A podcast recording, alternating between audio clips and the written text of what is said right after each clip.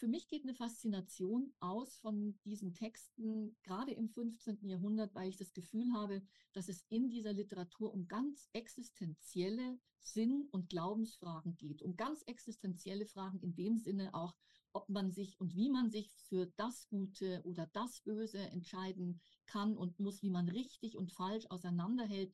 Da ist eine große Unruhe in Bezug auf die richtige Lebensführung, auf das, was man glauben darf und soll ähm, im Gange. Und das finde ich extrem spannend.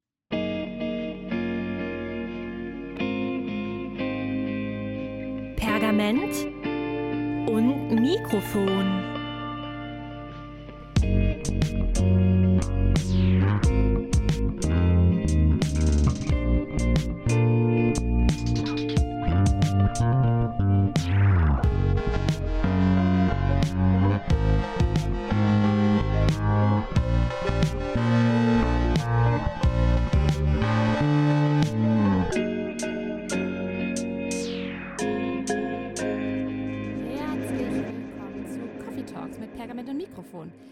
Annika Meisner. Und ich bin nicht Holger Kahle, sondern Nina Scheibel-Drissen. Ja, hi Nina, cool, dass du dabei bist. Ich freue mich total, dass wir dieses spannende Gespräch heute zusammenführen dürfen. Willst du uns mal verraten, wen wir heute zu Gast haben? Ja, wir haben heute Cornelia Herberichs zu Gast, die seit 2019 an der Uni Freiburg oder Uni Fribourg ist. Einige kennen sie vielleicht schon, weil die RUP ja eine Kooperation mit der Uni Freiburg äh, eingegangen Stimmt, ist. Stimmt, das habe ich auch gehört, ja. Was, was ist das für eine Kooperation? Also ich weiß nur, dass äh, Studierende und Lehrende jetzt die Möglichkeit haben, an der jeweils anderen Universität zu studieren und zu arbeiten und so natürlich äh, ja in diesem Fall äh, schweizerische Luft schnuppern dürften. Ja, das ist ja richtig cool. Also wir verlinken euch dazu alle Infos nochmal auf der Homepage und auf Social Media. Dann könnt ihr da nochmal genauer reinschauen. Das ist ja eine mega gute Chance. Und jetzt dürft ihr gleich erstmal erfahren, was man da alles so machen kann an der Uni und ja, was es äh, in der Schweiz zu erforschen gibt. Aber äh, erstmal zu unserem Gast zurück. Genau, Entschuldigung, ich bin schon wieder direkt äh, abgeschweift. Ja, also zu Cornelia Herberichs. Für die vielleicht, die sie noch nicht kennen, Cornelia Herberichs studierte Germanistik und Anglistik an der LMU München und wurde mit einer Dissertation zu Herbert von Fritzler an der Uni Zürich promoviert. Da hat sie auch habilitiert mit einer Arbeit zu geistlichen Lesespielen. Da hören wir ja auch, ne? Auf jeden Nachher Fall, da hören wir gleich noch äh, was Hoffentlich dazu. hören wir da noch was drüber. Ähm, von 2011 bis 2019 war sie dann als akademische Rätin bzw. Oberrätin an der Uni Stuttgart tätig und ist dann, wie gesagt, seit dem Frühjahrssemester 2019 Professorin für germanistische Mediavistik in Freiburg. Daneben hat sie zig andere Dinge getan ja. und, und war ganz aktiv. Ich nenne jetzt nur ein paar, paar Dinge. Also sie war zum Beispiel von 2016 bis 2019 Vorstandsmitglied in der Gesellschaft für Hochschulgermanistik des Deutschen Germanistenverbandes, von 2020 bis 2023 Direktorin des Medievistischen Instituts der Uni Freiburg und seit Juni 2022 auch Direktorin des Zentrums für Handschriftenforschung. Dazu hören wir ja gleich auch noch was, hoffentlich. Also alles spannende Themen, die genau, auf euch warten. Genau. Und seit Herbst 2021 ist sie außerdem Geschäftsführerin und Schatzmeisterin der Wolfram von Eschenbach-Gesellschaft. Und nachdem wir ja beim letzten Mal was über die Oswald-Gesellschaft gehört haben, kommen wir jetzt, lernen wir heute noch quasi den großen Bruder kennen, nämlich äh, die Wolfram-Gesellschaft. Und das ist ja, glaube ich, auch der Kontext, äh, von dem her ihr euch so kennt, genau, oder? Genau. Ja, ja, spannend. Ich bin ähm, total begeistert und freue mich, jetzt äh, Cornelia Herbrichs bei uns begrüßen zu dürfen. Wir holen sie mal rein, oder? Ja. Frau Herbrichs, herzlich willkommen. Herzlich willkommen. Hallo Annika, hallo Nina. Freut mich, dass ihr mich eingeladen habt, dass ich hier sein darf. Ja, ist schön, dass du da bist, dass du überhaupt Auf jeden Fall, bist. ja. Ja, du ja. Ähm, willst du mal mit den ersten Fragen starten, Nina? Genau, ich, ich fange vielleicht einfach mal an. Also wir haben ja gerade schon gesagt, dass du an der äh, Uni Freiburg in der Schweiz tätig bist und das ist ja insofern ein besonderer Standort als hier, anders als in Genf, darüber haben wir ja schon mal hier was gehört, oder aber Zürich, wo du äh, promoviert und habilitiert wurdest, dass man hier Germanistik als auch Romanistik als Muttersprachfächer angeboten werden. Ich kann mir vorstellen, dass das ja gerade für die germanistische Mediavistik ein Gewinn ist, denn viele mittelalterliche Texte kommen ja aus dem Französischen und werden ins Deutsche übersetzt und generell sind die Verbindungen zur Romani in der Zeit ja sehr wichtig. Ähm, was würdest du sagen? Inwiefern wirkt sich dieser muttersprachliche Zugang zu beiden Sprachen denn auf die Seminare aus? Und ja, auch im Vergleich zu anderen, nur deutsch-muttersprachigen Unis. Mhm. Ja, in der Tat. Also ähm, die Uni Fribourg oder Universität Freiburg ähm, in der Schweiz ist da ein besonderer Ort, insofern sie eben eine zweisprachige Universität ist. Ähm, man kann alle Fächer dort entweder in rein deutscher Sprache oder rein auf Französisch studieren. Und für die Fächer Germanistik und Romanistik bedeutet das natürlich eine besonders intensive Möglichkeit der Verschränkung. Aber man muss sagen, unsere Studierendenschaft ist diesbezüglich auch sehr heterogen. Also wir haben durchaus Studierende, die zweisprachig aufgewachsen sind, die also perfekt bilang sind, Französisch und Deutsch beherrschen. Wir haben aber auch Studierende, die zum Beispiel gar kein Französisch können, weil sie aus Deutschland zu uns gekommen sind, einem anderen deutschsprachigen Land oder einem anderen Ausland oder weil sie aus der Deutschschweiz kommen und sich nie so sonderlich für das Französische interessiert haben. Ähm, diese Mischung, diese Melange bringt zwar mit sich, dass es eine besonders große Motivation gibt, vielleicht gegenüber anderen Standorten, eben die Literaturkontakte auch im Mittelalter kennenzulernen und mehr darüber zu erfahren. Für die Arbeit im Seminar ähm, bedeutet aber auch die Mischung, dass ich weiterhin auf Übersetzungen zurückgreife, auf neuhochdeutsche Übersetzungen, auch in komparatistisch angelegten Seminaren, damit alle die gleiche Ausgangslage haben. Aber was die Spezialisierung betrifft, ist das keine, kein seltener Fall, dass sich Seminararbeiten, Bachelorarbeiten oder auch Masterarbeiten dann gerne auf komparatistische, romanisch-deutsche Themen hin öffnen.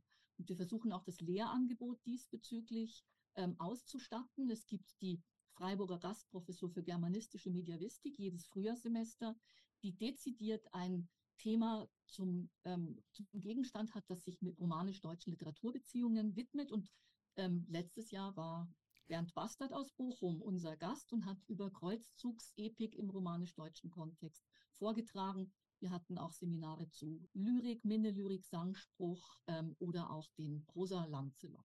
Also es gibt eine fachliche Ausrichtung in den Seminaren zur Spezialisierung. Ähm, und ich glaube tatsächlich, das ist vielleicht auch, was ihr andeuten wolltet, eine bestimmte ja, Motivation oder ein Verstärkerprozess, der da ist aufgrund der Zweisprachigkeit. Das finde ich richtig cool, oder? Ja. ja.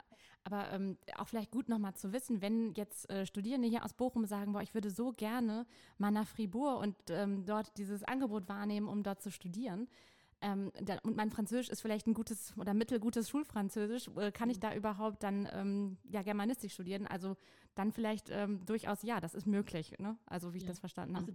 Also, das ist eigentlich der, ähm, der Aufwand, den wir auch äh, jeweils machen. Alle administrativen Texte, all das ist jeweils in der in beiden Sprachen vollumfänglich da. Ist. Andersrum auch, die Romanistikstudierenden bei uns, und das ist auch tatsächlich so, einige von denen können überhaupt kein Deutsch und können trotzdem Wahnsinn. voll Romanistik studieren an der Uni Fribourg, weil alle ähm, Informationen und alle Seminargespräche dann jeweils in der Sprache sind, in der das Fach, ähm, also die das Fach ausmacht.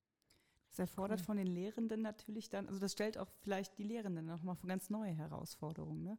Ja, absolut. Ja, für mich ist es natürlich schön, weil ich nicht Französisch unterrichten muss, was mhm. ich nicht gut könnte, sondern bei uns alle Lehrveranstaltungen ausschließlich auf Deutsch ähm, angeboten werden. Ein weiterer Unterschied zu anderen Unis besteht ja darin, dass in Fribourg die Kodikologie, also die Handschriftenkunde, ähm, integraler Bestandteil des Studiums ist und eben nicht bloß als, als Hilfswissenschaft fungiert, wie es ja sonst äh, ganz häufig der Fall ist.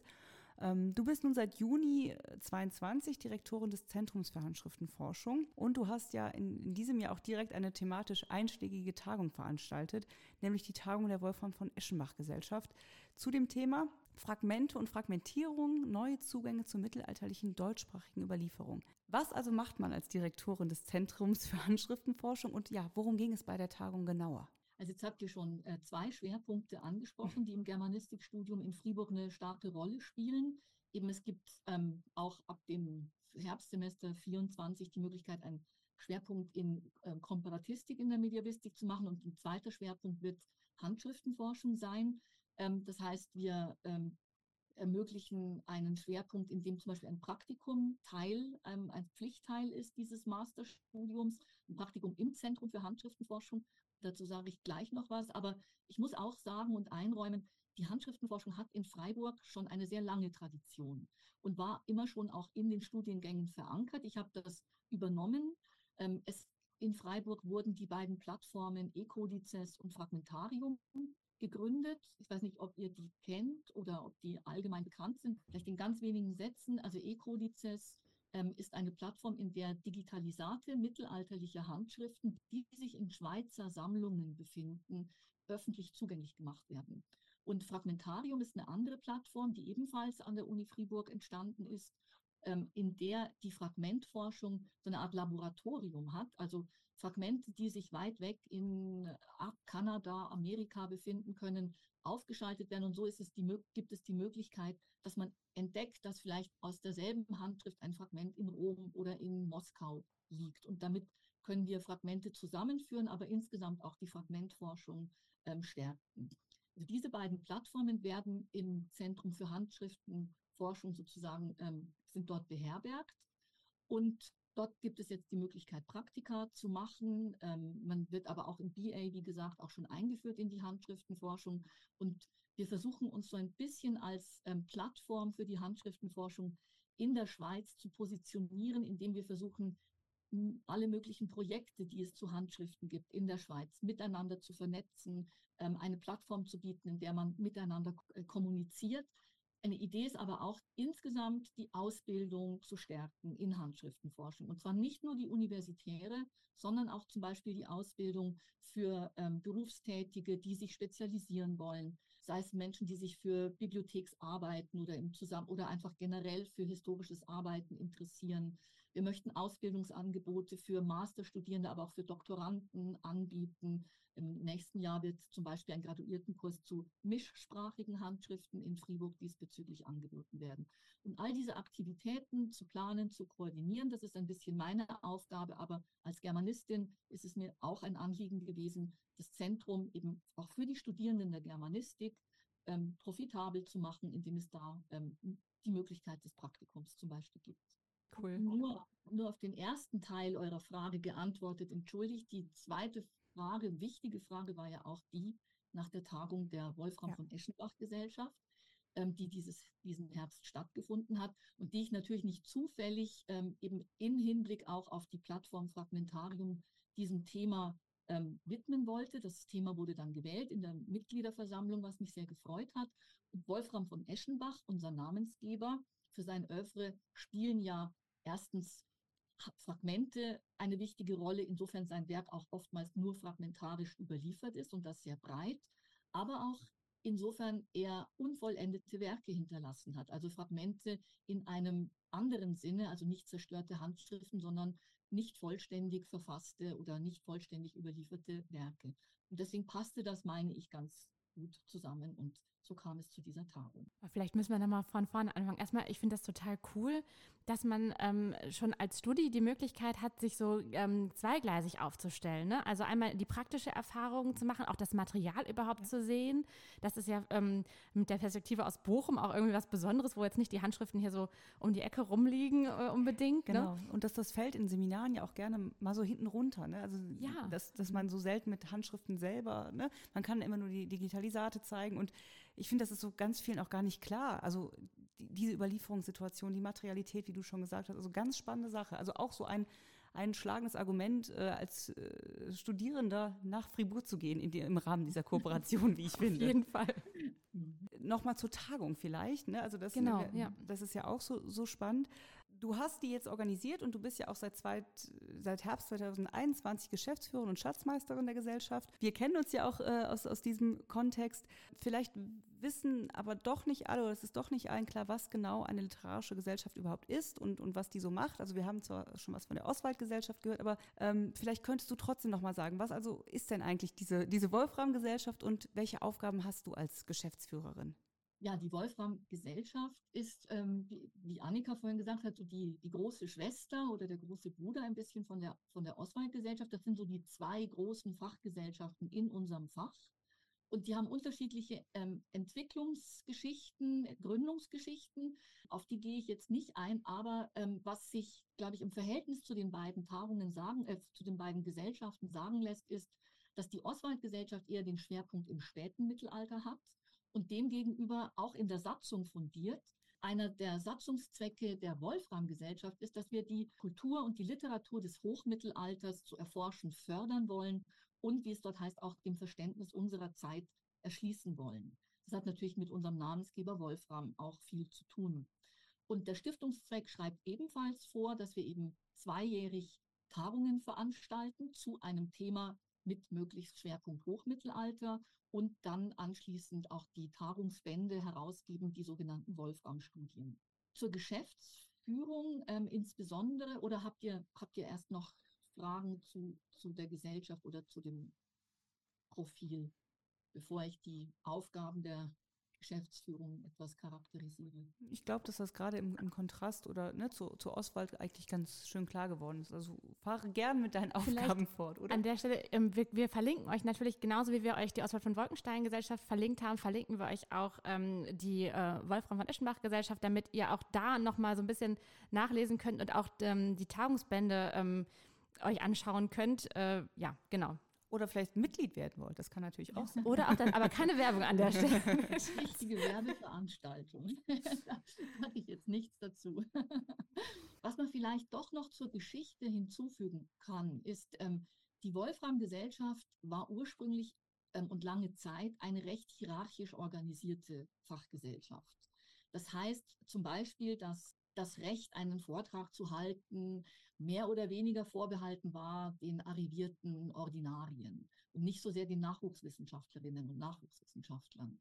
Das hat sich sehr geändert. Immer weiter, dass ähm, sowohl was die Vorträge betrifft, dieselbe Redezeit, auch das soll anders gewesen sein früher. Da hatten Ordinarien, glaube ich, 45 Minuten und nicht ähm, Berufene nur 30 Minuten Redezeit. Also oh, all das. das unvorstellbar ja, heute, oder? Unvorstellbar also, heute, ein bisschen peinlich, aber wir haben uns da weit davon entfernt. Es ist eine, glaube ich, inzwischen sehr, es sind sehr flache Hierarchien, ein sehr offener Austausch. Ähm, es ist gerade vielleicht auch das Schöne an den Fachgesellschaften, dass hier alt und jung, dass alle Generationen, alle Stände auch des ähm, Faches zusammenkommen, auf diesen Tagen miteinander ins Gespräch kommen und eben Gott sei Dank auch ohne diesen Ballast der früheren, des früheren Dünkels. Das nur noch zur Geschichte hinzu. Vielleicht mal ganz konkret, was, was bringt mir da, wir jetzt doch Werbung zu machen, was bringt mir das ja. denn als junge Wissenschaftlerin zu sagen, ja, ich, ich schließe mich dieser Gesellschaft an? Was erwartet mich denn da, wenn ich da eintrete? Was, äh, was habe ich davon? Also zum einen ein gewisser Informationsfluss. Man erhält dann ähm, zeitig die Ausschreibung für die nächste Tagung, auch andere Details, die innerhalb der, der Gesellschaft diskutiert werden, aber vor allem eben die die Ankündigung der Tagung, die Modalitäten, sich anzumelden. Man bekommt die Wolfram-Studien gratis, auch das ist ein Vorteil.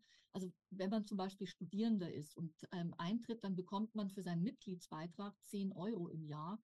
Ähm, alle zwei Jahre ein Sammelband der Wolfram-Gesellschaft mit den ähm, Akten des Kolloquiums. Das, das ist, ist eigentlich, cool. insofern schon mal lohnt sich das. Hoffentlich können wir die Politik lang noch beibehalten, aber es ist allein schon dafür, wenn man das gebundene Buch haben möchte, beziehungsweise einen Sonderrabatt für, die, für das E-Book, das es dann auch gibt, dann ist es ein Vorteil. Ansonsten kann natürlich jeder und jede zur Tagung kommen, die möchte. Auch da sind alle ähm, herzlich eingeladen. Es ist auch nicht notwendig, ähm, wenn man sich für einen Vortrag bewirbt, Mitglied der Wolfram-Gesellschaft zu sein. Ah ja, das ist ja auch also, mal interessant, ja. Insofern sind die Vor Teile etwas eingeschränkt, aber betreffen vor allem den Sammelband und eben im Verteiler zu sein, um die Informationen jeweils als erste zu erhalten und auch um mitsprechen zu können. Übrigens in den Mitgliederversammlungen das Thema der nächsten Tagung mitwählen zu können. Das sind vielleicht noch weitere Vorteile. Cool, ja. Okay, dann vielleicht zu deinen Aufgaben als Geschäftsführerin. Was als tust du da? Ja, also zuerst muss ich sagen, wir haben die Geschäftsführung in Fribourg, aber meine rechte Hand dabei ist ähm, Inchi Boskaya, meine Mitarbeiterin. Ähm, ohne sie könnte ich das Amt gar nicht ausfüllen, denn man tut sehr viel als Geschäftsführerin, wenn ich das sagen äh, darf. Naja, ich will auch nicht übertreiben. Aber was wir machen, ist die Mitgliederverwaltung. Wir ähm, überprüfen die Eingänge der Mitgliederbeiträge jeweils. Wir haben die unangenehme Pflicht, auch manchmal Mahnungen zu verschicken oder aber auch die angenehme Pflicht, Quittungen zu verschicken für den Eingang, den dankenden Eingang der Mitgliederbeiträge. Wir ähm, sind dann in die verschiedenen Prozesse auch der Versendung der ähm, Studien involviert. Also wenn jemand neu eintritt, zum Beispiel in die Gesellschaft, dann gibt es so ein kleines Ritual, dann bekommt er den, ähm, die Wolfram-Studien des letzten Males gratis zugesandt und all das machen wir von Fribourg aus.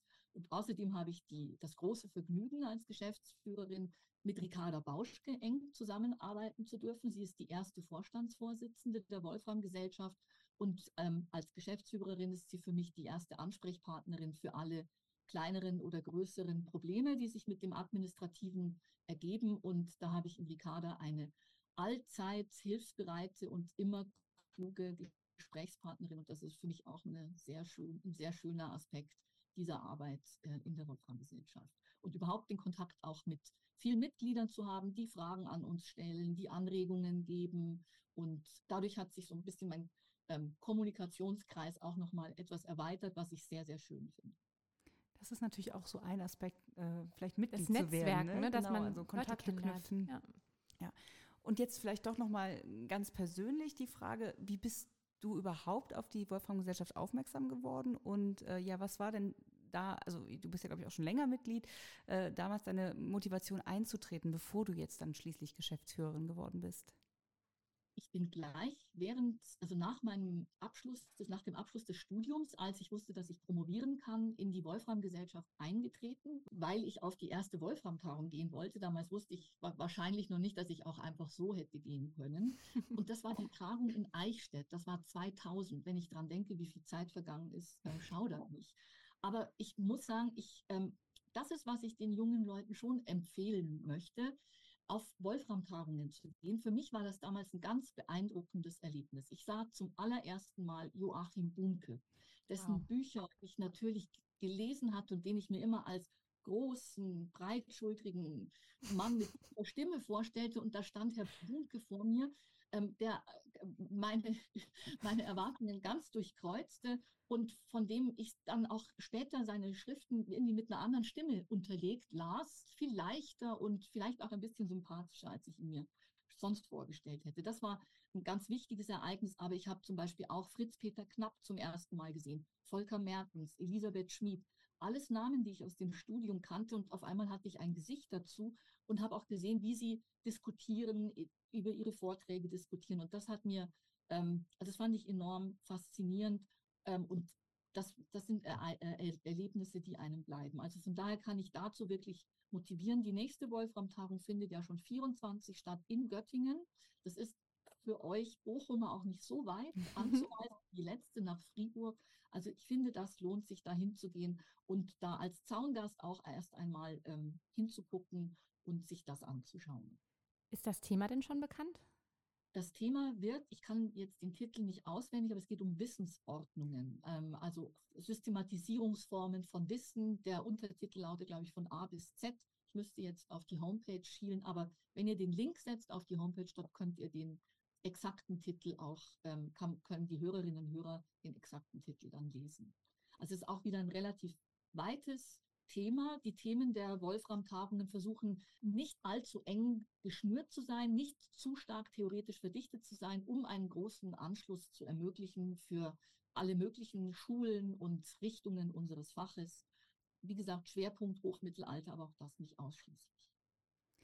Ganz spannend, weil, ne, was, was du gerade erzählt hat, hast, wie dich äh, die erste Tagung so, so beeindruckt hat, ne, wie, wie das war, die ganzen großen Namen äh, nun mal kennenzulernen. Und ich, ich glaube, so geht es jedem. Also ich finde diese, diese erste Tagung, äh, wo so, so die, die Großen auch, des ja. Faches sind, ja, ich war beeindruckt und ich hatte auch, ich habe gedacht, oh Gott, ich, das war auch so, so ähm, ja, respekteinflößend irgendwie. Das sind ne? echte Menschen. Das sind echte Menschen und die reden und die, die äh, diskutieren miteinander. Und ich finde, man war noch so am Anfang so ganz verängstigt und hat gar nicht, ne, so. Ja, man so ist ja auch vielleicht getraut. Fangirl von dem einen oder der anderen. Das ist ja dann auch immer so, ne? Ja.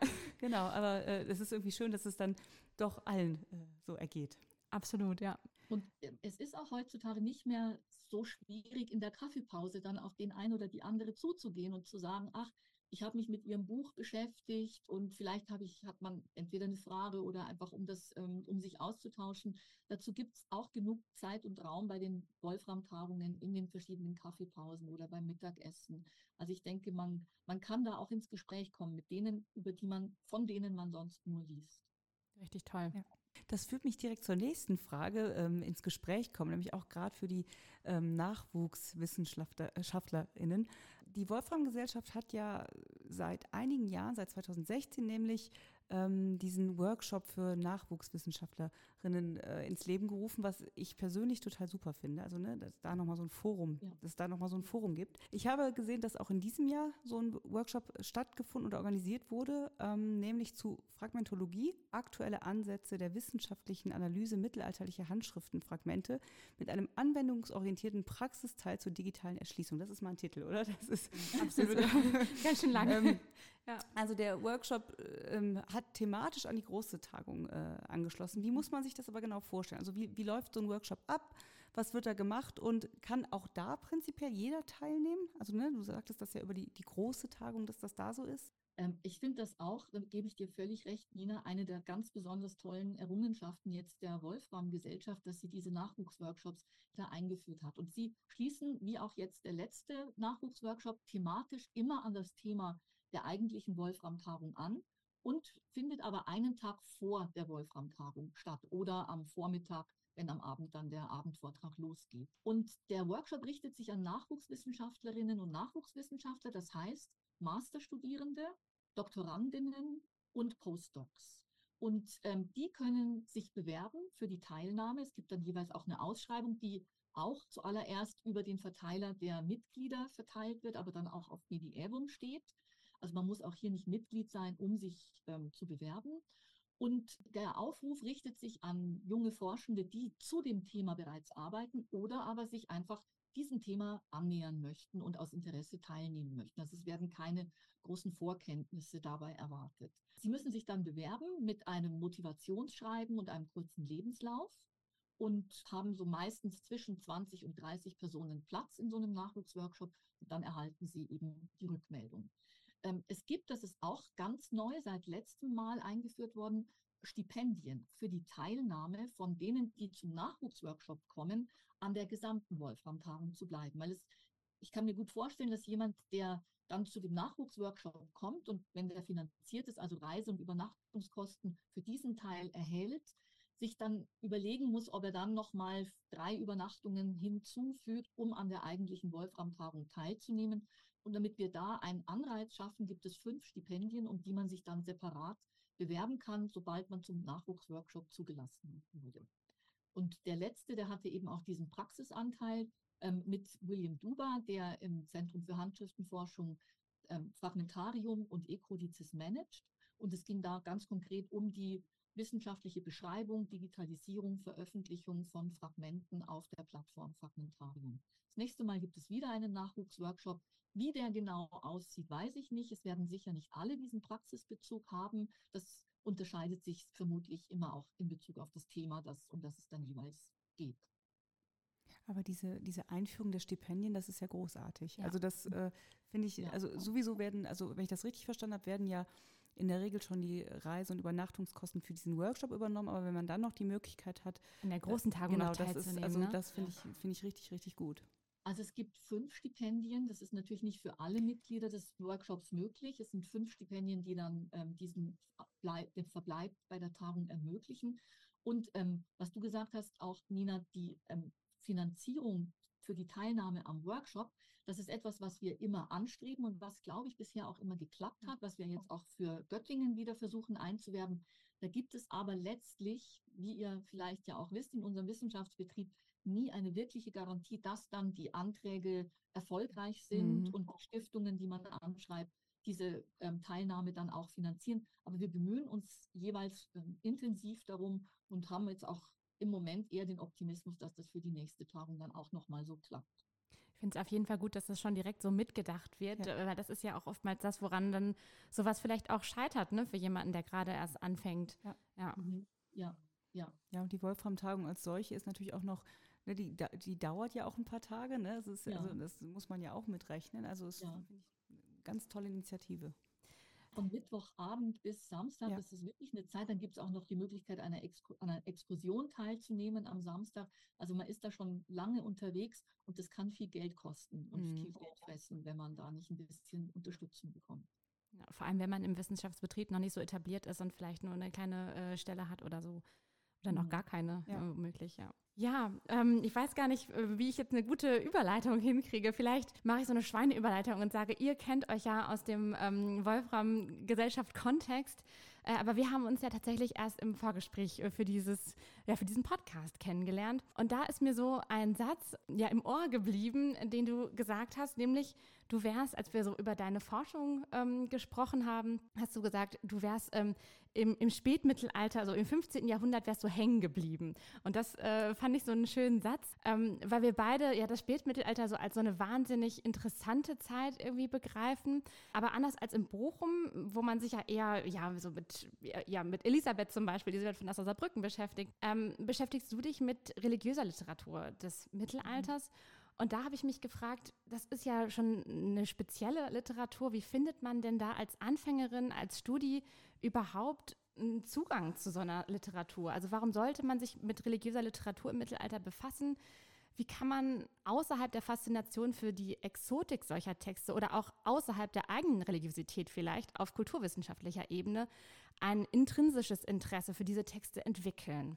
ja, eine große Frage. Also das, ähm, ich bin hängen geblieben im 15. Jahrhundert. Das kann sein, dass ich das gesagt habe. Das trifft nämlich durchaus zu. Ich war eher im Hochmittelalter unterwegs und kam über das Thema religiöse Literatur dann eben in die, ins 15. Jahrhundert und das nicht aus Zufall, weil es ja bekanntermaßen um 1420 nahezu eine Explosion auch ähm, gab der, der, der Überlieferung, der überlieferten Handschriften und der Literaturproduktion und auch Rezeption in dieser Zeit. Und ähm, das heißt, man hat dort erst einmal auch schon eine große Textmenge, die sehr viel größer ist als für die Jahrhunderte davor.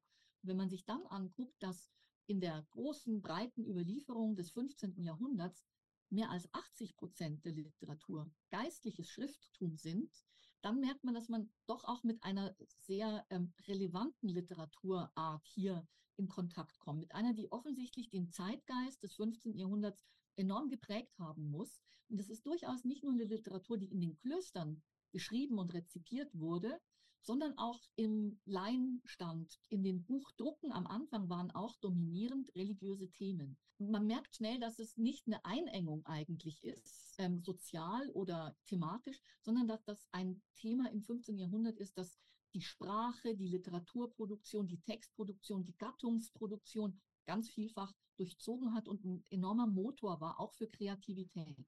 Was ich dann noch, also vielleicht noch zu dem Aspekt, wie findet man Zugang ja. zu religiösen Themen, wenn das, warum auch, also sei es, ob man selber religiös ist, auch dann ist nicht selbstverständlich, dass man sich für religiöse Literatur des Mittelalters interessiert oder man hat auch mit Religion nicht so viel am Hut. Für mich geht eine Faszination aus von diesen Texten, gerade im 15. Jahrhundert, weil ich das Gefühl habe, dass es in dieser Literatur um ganz existenzielle Sinn- und Glaubensfragen geht, um ganz existenzielle Fragen in dem Sinne auch, ob man sich und wie man sich für das Gute oder das Böse entscheiden kann und muss, wie man richtig und falsch auseinanderhält. Da ist eine große Unruhe in Bezug auf die richtige Lebensführung, auf das, was man glauben darf und soll ähm, im Gange. Und das finde ich extrem spannend. Man merkt, das ist eine Zeit der Krisen, eine Zeit auch der unterschiedlichen Strömungen, die sich, die hier zusammenkommen. Es gibt eine große Rezeption noch der mystischen Literatur aus den früheren Jahrhunderten, gleichzeitig aber auch Texte, die versuchen, das, die Produktion von Mystik einzudämmen, die da sehr kritisch sind. Und in diesem Spannungsfeld werden dann Vision, Visionstexte oder andere Traktate geschrieben. Es ist eine Zeit, in der eben, meine ich, das Nachdenken über den richtigen Weg eben auch in, in seiner religiösen Identität ganz enorm prägend ist für, für weite Teile der Gesellschaft. Und das macht für mich die Literatur dann so relevant. Es sind Texte, in denen es wirklich, in denen sehr viel auf dem Spiel steht. Und wenn man sie so liest und nicht immer schon so als ähm, Texte, die ja die Wahrheit für sich gebucht haben oder in denen schon immer alles klar ist, sondern sie in, versucht, in ihren Spannungen zu entziffern und zu lesen, dann finde ich, wird es wirklich sehr, sehr faszinierend. Ähm, das 15. Jahrhundert zeichnet sich auch noch dadurch eben aus, was hatte ich gerade angesprochen, dass, dass es die Gleichzeitigkeit des Ungleichzeitigen ganz besonders stark enthält. Wir haben die Überlieferung äh, vorgängiger Literatur der früheren Jahrhunderte. Wir haben zum Beispiel Säuse und dergleichen, die eigentlich im 15. Jahrhundert selber ja nicht mehr lebten, vor allem in Handschriften aus dem 15. Jahrhundert, zugleich aber auch neu geschriebene Texte. Und diese Schichtung von unterschiedlichen ähm, Strömungen, Gedanken, Schulen, die trägt auch nochmal zu dieser Spannungshaftigkeit, finde ich, bei. Also das ist, was mich so ein bisschen festgehalten hat. Vielleicht schwimme ich mich auch mal wieder frei aus dem 15. Jahrhundert, aber im Moment bin ich da tatsächlich ähm, hängen geblieben und in den Netzen dieser verschiedensten Autoren noch gefangen. Ja, ich, jetzt weiß ich wieder, warum ich das Spätmittelalter so mag. Das ist einfach die beste, die beste Zeit. Und vor allem auch, was, was mir jetzt gerade nochmal so klar geworden ist durch deine Antwort, dass das ja so eine interessante Zeit ist, weil die so, so krisenreich und so umbruchreich ist und irgendwie deshalb finde ich auch so mit unserer heutigen Zeit durchaus vergleichbar. Und dass man dann über Fragen dass man ja auch heute über Fragen nachdenkt, von, von was ist wahr, was kann man glauben, wie will man eigentlich sein Leben führen, was ist eigentlich das Richtige zu tun. Da, das mhm. ist ja was, was einen, was vielleicht Menschen immer beschäftigt hat, aber was einen, äh, was man gut nachvollziehen kann, auch heutzutage in der Zeit. Ne?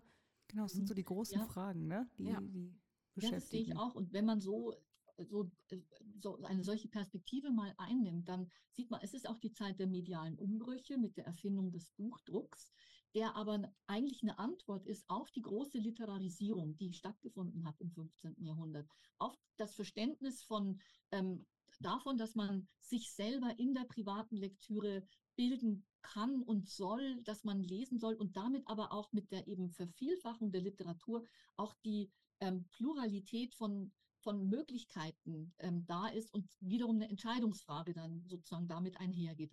Also wir haben eine einerseits eine Demokratisierung von Wissen, die aber auch schwieriger macht, äh, zu entscheiden, wo man sich jetzt anschließt, ähm, die also Entscheidungsspielräume eröffnet, die aber eben auch als ähm, schwierig empfunden werden können oder als gefährlich. Da haben wir auch ein paar ähm, Gemeinsamkeiten, das kann ich mir vorstellen, zwischen dem 15. Jahrhundert und vielleicht auch unserer Zeit. Also die Urbanisierung auch der Zeit, die Modernisierung, die eben auch in den Städten eintritt, im Geldwesen und so weiter. Das sind alles auch Momente, die verunsichernd, kann ich mir vorstellen, gewirkt haben, mindestens aber eben auch zu einer Sinnpluralität und damit aber auch zu einem erhöhten Bedürfnis der Sinnorientierung. Ja, absolut. Äh, auch diese technischen Fortschritte, die damit einspielen und so. Also ich finde das total interessant. Wenn ich so auf das Spätmittelalter und die religiösen Texte schaue, dann hast du ja auch einen ähm, ein Spezialthema, über das du eben auch deine Habil geschrieben hast und weswegen ähm, wir auch, also wir haben, wir kriegen ja manchmal Anfragen von HörerInnen und mit, mit Wunschgästen und da wurde sich mehrmals ähm, tatsächlich gewünscht, dass wir dich doch äh, zum geistlichen Spiel interviewen und äh, dem kommen wir hier natürlich nach. Mhm. Ja, ich habe ja gerade schon ähm, gesagt, du hast über ähm, das geistliche Spiel ähm, habilitiert mit unter dem Titel Geistliche Lesespiele, exemplarische Lektüren mittelalterlicher Passion Advents- und Weihnachtsspiele im Kontext ihrer Überlieferung. Das ist ähm, 2022 im Reichert Verlag erschienen. Können wir euch auch sehr gerne nochmal verlinken. Und ähm, bei so großen Themen, ähm, mit denen man sich über Jahre hinweg beschäftigt, interessiert mich immer ganz besonders eigentlich die Frage, wie bist du eigentlich überhaupt zu dem Thema gekommen oder wie ist das Thema zu dir gekommen? Hast du schon immer eine Leidenschaft, ähm, also fürs Spätmittelalter, das haben wir jetzt gehört, aber auch eine Leidenschaft fürs Theater gehabt? Vielleicht eben andersrum. Die, ähm, das Interesse am Spätmittelalter kam durch die Beschäftigung mit den geistlichen Spielen. Ich äh, war Hilfskraft bei Jan-Dirk Müller in München und Herr Müller hatte damals ein Projekt zur, zur geistlichen, zu den geistlichen Spielen, ähm, in dem ich ähm, ein, äh, mitarbeiten durfte. So habe ich die Texte kennengelernt und Herr Müllers Zugang und der damals insgesamt auch gängige Zugang war vor allem der über die Aufführungen. Die Aufführungen als Rituale, als gemeinschaftsstiftende äh, Massenereignisse. Und das hat mich schon sehr fasziniert ähm, damals, vor allem eben auch dieser Aspekt. Und in der Tat, ich war und bin eigentlich schon theaterbegeistert, komme in den letzten Jahren leider nicht mehr so viel dazu, aber war das in München oder auch in Zürich zur Marthaler Zeit, war ich eigentlich so oft es nur ging im Theater. Und das ist ein Medium, das mich fasziniert. Die Stimme, die Dialogizität der, der Texte auch, die vor allem, also die nicht vermittelt werden über einen Erzähler, sondern in der verschiedene Figuren für sich sprechen und miteinander ähm, interagieren. Das ist ein Medium, das mich sehr interessiert hat. Für meine Habil hat sich die Fragestellung dann etwas zugespitzt auf den Überlieferungskontext. Aber ja, ich denke, es ist immer wichtig, deswegen finde ich deine Frage auch schön, es ist immer wichtig, dass man sich für seine großen ähm, Schriften, die beiden Qualifikationsschriften zum Beispiel oder ähm, auch letztlich für alle ähm, Forschungsgebiete, für die man sich entscheidet, auch immer davon ausgeht, was einen selber fasziniert und was einen interessiert und nicht nur objektiv versucht, Forschungslücken zu schließen, die nun mal da sind. Es gibt unzählig viele Forschungslücken. Man muss die aufgreifen, für die man selber ein, ein Faszinosum hat. Und das kann sich dann im Laufe der Arbeit sehr verschieben, wie es bei mir zum Beispiel der Fall war, hin zu den Lesespielen. So kam es und ähm, da wir eine besonders starke Verbreitung dieses Mediums im 15. Jahrhundert haben, kam ich dann zwangsläufig auch dazu, mich vom Hochmittelalter wegzubewegen in die späteren Jahrhunderte. Ja, jetzt hast du gerade äh, nochmal den Begriff des Lesespiels schon äh, in den Raum geworfen. Ähm, das ist ein Begriff, über den ich natürlich direkt gestolpert bin. Ich bin ja Ex-Theaterwissenschaftlerin und auch, ähm, wie du das gerade beschrieben hast, äh, habe ich mich am, an also wenn ich so an ja, Theater denke und Theater im Mittelalter denke, dann habe ich auch immer diese Performance-Situation irgendwie im Kopf ähm, diese ja. Aufführungssituation. Aber bei einem Lesespiel, das muss ich mir doch wahrscheinlich ganz anders vorstellen. Das sind also ähm, Schauspieltexte, die im Mittelalter für die Lektüre und also nicht für die Aufführung eben gedacht waren. So habe ich das ähm, deiner Herr Bill entnommen. Was kann ich mir denn unter einem solchen Lesespiel vorstellen? Und woher wissen wir heutzutage überhaupt, dass das Spiele waren, die gelesen worden sind und nicht für die Aufführung bestimmt waren? Also insgesamt kann man ja sagen, dass Theatertexte eine besonders fragile Textgattung sind. Sie verbrauchen sich im Gebrauch.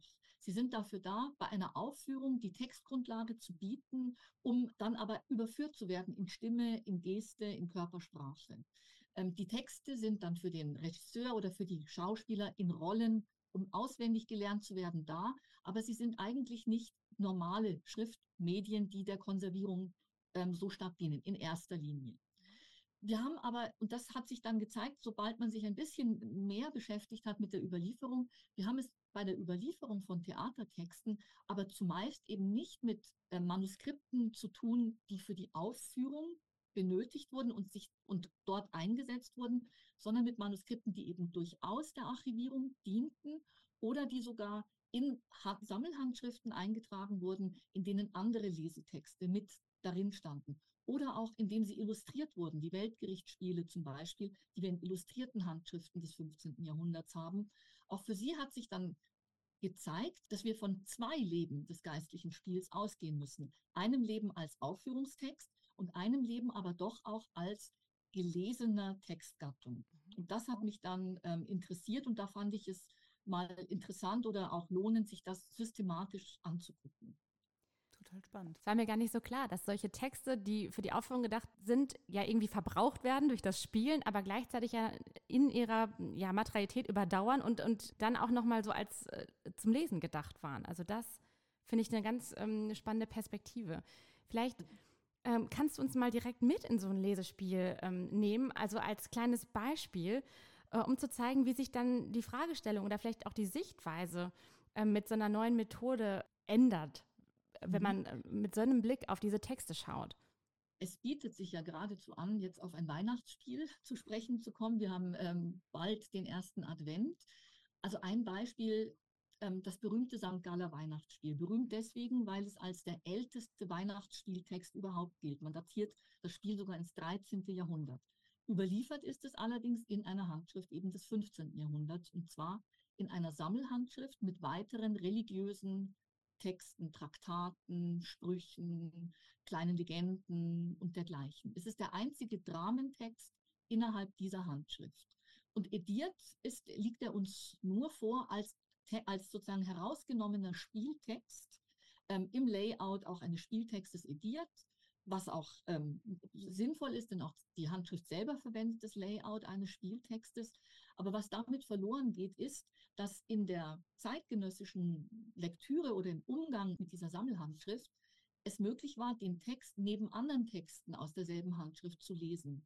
Und wenn man ihn mal mit diesen anderen Texten zusammen liest, und das habe ich natürlich getan, ich habe einfach die Handschrift von, von der ersten bis zur letzten Seite durchgelesen, und dann verändert sich die Wahrnehmung des Spiels doch beträchtlich. Dann mhm. sieht man, dass bestimmte Motive auch in anderen Texten vorkommen, die dort vertieft werden, die dort isoliert werden.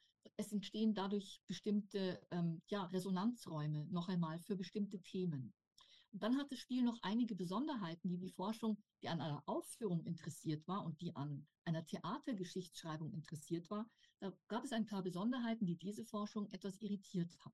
zum Beispiel, dass das Spiel keine lateinischen Regieanweisungen enthält, keine lateinischen Gesänge enthält oder auch, dass das Spiel offensichtlich in sich fragmentiert ist. Es fehlen ein paar Szenen, die man normalerweise erwarten würde in einem Weihnachtsspiel. Also es beginnt mit einem Prophetenreigen, einem Adventsspiel gewissermaßen, dann mit der Verlobung äh, und Verheiratung von Josef und Maria, ähm, den Hirten, eine lange Dreikönigsszene vor Herodes. Es fehlen aber zwischendrin andere Szenen. Ähm, und das hat auch irritiert, sodass man davon ausgegangen ist, vielleicht gab es pantomimische Szenen, Aufführungen zwischendrin oder eben der Text ist verloren gegangen. Und einige der Eigenheiten der Spielüberlieferung werden, wenn man die Handschrift sich ansieht, erklärbar. Zum Beispiel hat die gesamte Handschrift lateinische Textelemente ziemlich systematisch, also fast ausnahmslos getilgt, auch aus anderen Texten, die sie eingeschrieben haben. Das heißt, wir haben hier nicht den ersten rein deutschsprachigen Text, ähm, der so im 13. Jahrhundert geschrieben wurde, sondern wir können rekonstruieren, offensichtlich, selbst wenn es lateinische ähm, Textpassagen gab, wäre es sehr erwartbar gewesen im Sinne des Schreibers der Handschrift, dass er diese tilgt, wie er es mit anderen Texten auch gemacht hat. Und wenn man dann dies, das Szenar, also die Auswahl anguckt, bleibt der Text an sich lückenhaft. Es gibt Handlungssprünge, aber man sieht in der Auswahl auch ein bestimmtes Interesse, sich auf bestimmte Szenen zu konzentrieren, sich einzulassen, eben genau jene Szenen, die auch in anderen Texten aufgegriffen werden und eine Rolle spielen. Es gibt keine sozusagen richtig neue Interpretation des Textes, aber eine Vertiefung der Eigenheiten des Textes oder des Verständnisses der Eigenheiten und ähm, damit eine andere Lektüre. Und was sich damit, finde ich, eben auch zeigt, das war mir auch wichtig, Manche Felder der Spieleforschung haben lange behauptet, dass Spiele für die Illiteraten, für das Volk, das nicht lesen kann, gedacht sind, damit sie Heilsgeschichte vor Augen gestellt bekommen. Und das mag auch in großen Teilen zutreffen, also das ist sicher nicht ganz falsch, aber man sieht an der Integration dieses Weihnachtsspiels in eine theologische Sammelhandschrift, dass das Texte sind, die durchaus auch lesenswert für gebildete Menschen des späten Mittelalters waren. Dass also auch ein literarischer, ein theologischer, ein hermeneutischer Wert offensichtlich in diesen Texten erkannt wurde, der sie als lesenswert, meditierenswert auszeichnete. Und dass sie damit also nicht nur Massenkommunikationsmedium sind oder nur belehrend oder nur didaktisch, sondern dass sie auch noch andere Werte haben. Und das fand ich eigentlich auch sehr faszinierend, weil es für mich die Spieltextüberlieferung nochmal enorm aufgewertet hat, was die verschiedenen Rezipientenkreise betrifft. Große Faszination hier. Ja. Ähm, also das klingt super spannend und finde ich, also das, das zeigt auch nochmal so die Relevanz tatsächlich des Überlieferungskontextes für die Sinnkonstitution eines Textes. Ne? Man, man selbst rezipiert ja, genau. die ja häufig so herausgerissen aus der Überlieferung als, als Einzeltexte und das mag dieses Spiel ja auch sein, aber wie du ja gezeigt hast, ist ja mhm. der Kontext der Überlieferung so wichtig für ein Verständnis, das hat man häufig so gar nicht auf dem Schirm tatsächlich. Nee, dadurch, dass man ja meistens auch mit den Editionen dann erstmal arbeitet oder genau. vielleicht sogar nur ausschließlich mit den Editionen ja. arbeitet, hat man gar nicht so den Blick dafür, in was für einem mhm. Überlieferungskontext diese Texte eigentlich entstehen. Ähm, was, was sind denn das für, äh, kann, kannst du mal ein Beispiel nennen, was das für andere Texte noch sind, die in dieser Sammelhandschrift noch ähm, vorhanden sind? Ja, also zum Beispiel äh, Marquardt von Lindau, De, De Nabuchodonosor, also ein ziemlich hm, finde ich, ähm, anspruchsvoller Text ähm, aus dem 14. Jahrhundert, der in deutscher Übersetzung ähm, an das Weihnachtsspiel, also auf das Weihnachtsspiel folgt. Wir haben auch verschiedene Sprüchesammlungen, also von Kirchenlehrern, die dort integriert sind. Wir haben Texte über die Passion. Ähm, es gibt aber auch so kleine prophetische Texte über die 15 Zeichen vor, der, vor dem Erscheinen des jüngsten Gerichtes oder die 15 Vorzeichen vor der Christgeburt. Das ist übrigens dann so eine thematische Verschränkung.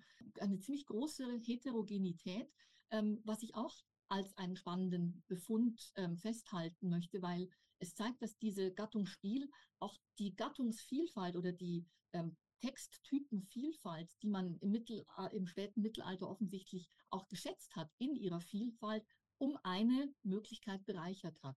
Sie steht neben vielen anderen Gattungen, eben wie gesagt Sprüchesammlungen. Wir haben auch Spieltextüberlieferungen zusammen mit mit ähm, Lyrik, mit einem Losbuch, einer ganzen großen Vielfalt von anderen Texttypen. Und ich glaube, da ist eben das, der, der Lese, das Lesespiel eine Spielart der, ja, der ähm, Heterogenität von Texttypen auch. Und ähm, auch noch mal kurz zurück, was ihr vorhin gesagt habt. Ich glaube, es ist im Moment ein Trend spürbar, dass sich Forscherinnen und Forscher wieder stärker für die Überlieferungskontexte mhm. interessieren. Also nicht nur im Feld der, des geistlichen Spiels, sondern auch in vielen anderen Feldern, sei es der Lyrik oder auch eben ähm, geistliche Literatur allgemein oder sicherlich auch anderen Texten. Und das finde ich eigentlich eine sehr erfreuliche Entwicklung.